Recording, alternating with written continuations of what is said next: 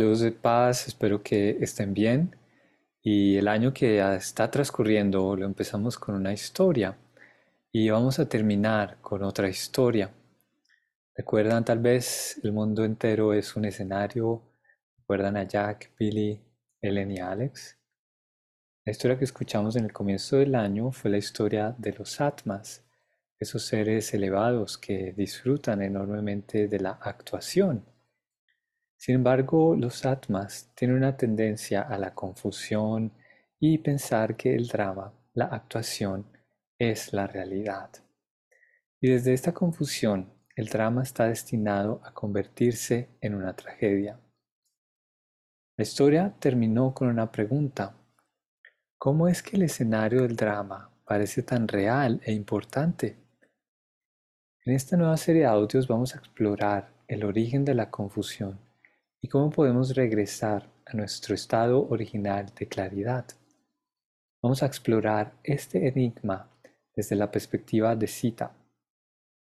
Permanezcan atentos, al igual que la historia de los Atmas, la historia de Sita es la historia de cada uno de nosotros. Billy, Ellen y Alex se sentaron alrededor de Jack, ansiosos por escuchar su próxima historia como si estuviese entrando en el mundo del que iba a hablar. Jack cerró los ojos y lentamente comenzó a relatar su historia. En un reino, no hace mucho tiempo y no muy lejos, vivía una reina muy hermosa llamada Sita. Todos amaban a Sita. Siempre era alegre, amable y virtuosa. Sita era naturalmente contenta. Ella era muy amigable con todos, trataba a todos por igual.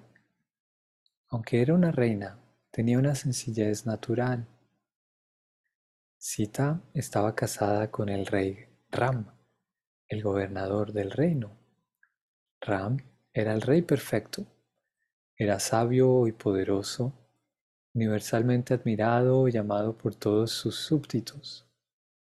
Con solo mirar al rey Ram y a la reina Sita, todos sentían que era como si ellos no fuesen de esta tierra, como si fuesen de un mundo diferente. ¿Son Sita y Ram atmas o seres elevados? preguntó Helen. Buena pregunta, respondió Jack, complacido con la atención de su audiencia, y prosiguió a aclarar. De hecho, Sita representa a los atmas. ¿Y Ram? preguntó Alex. Ram, explicó Jack, es el nombre para Dios. Jack continuó.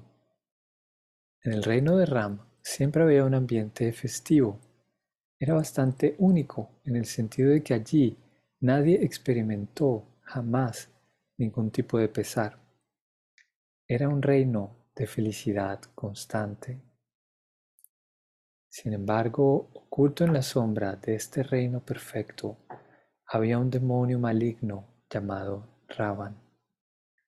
Como ustedes saben, los demonios experimentan placer, causando pesar y dolor a los demás.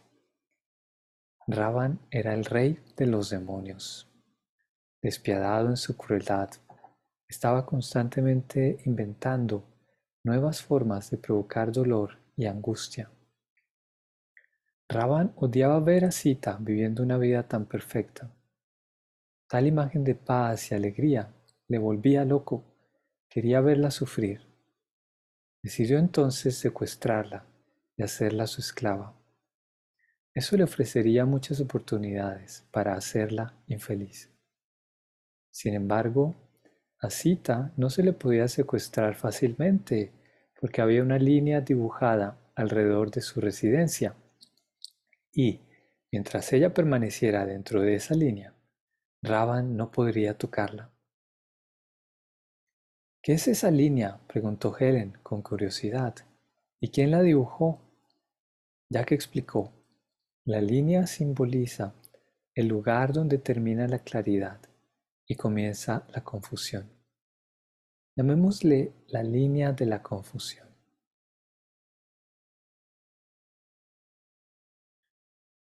Bueno, espero que hayan disfrutado esta parte de la historia. Continuaremos con otras partes más adelante.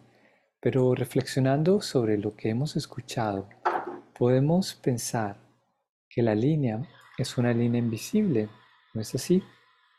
Entonces, ¿cómo podemos saber en qué lado de la línea estamos? ¿Cómo podemos saber si la hemos cruzado o no? La experiencia de la línea es diferente ya sea desde la perspectiva de la claridad o desde la perspectiva de la confusión. Recordemos, la confusión significa creer que el drama, que la actuación es la realidad. Esta línea es la misma línea, pero la experiencia es diferente según el estado en el que nos encontremos. Cuando estamos en el lado de seguridad de la línea, el lado de la claridad, nos sentimos como cita en su reino, alegres, amables, virtuosos, naturalmente contentos. Sin embargo, desde la perspectiva de la confusión, la línea nos aterra. La línea parece estar allí para restringir nuestra libertad. Esta aversión a la línea, la línea de protección, es parte del hechizo perraban. Un buen primer paso para pasar del lado de la confusión al lado de la claridad en la línea es un paso de valentía. Querer escapar de Raban con determinación, sin mirar hacia atrás. Podremos sentir miedo, podemos sentir que estamos perdiendo nuestra libertad, pero es todo lo contrario. Estamos liberándonos del pesar y del hechizo de Raban. Al otro lado de la línea experimentamos alegría y contentamiento, nuestro estado natural de libertad. Dios, al contrario de Cita, nunca cruza la línea. Así que con un paso de valentía, al ayudarnos a nosotros mismos, nos hacemos dignos de la compañía de Dios, de permanecer más cerca de Él y de recibir su ayuda para liberarnos completamente de Ravan. Om Shanti, saludos de paz.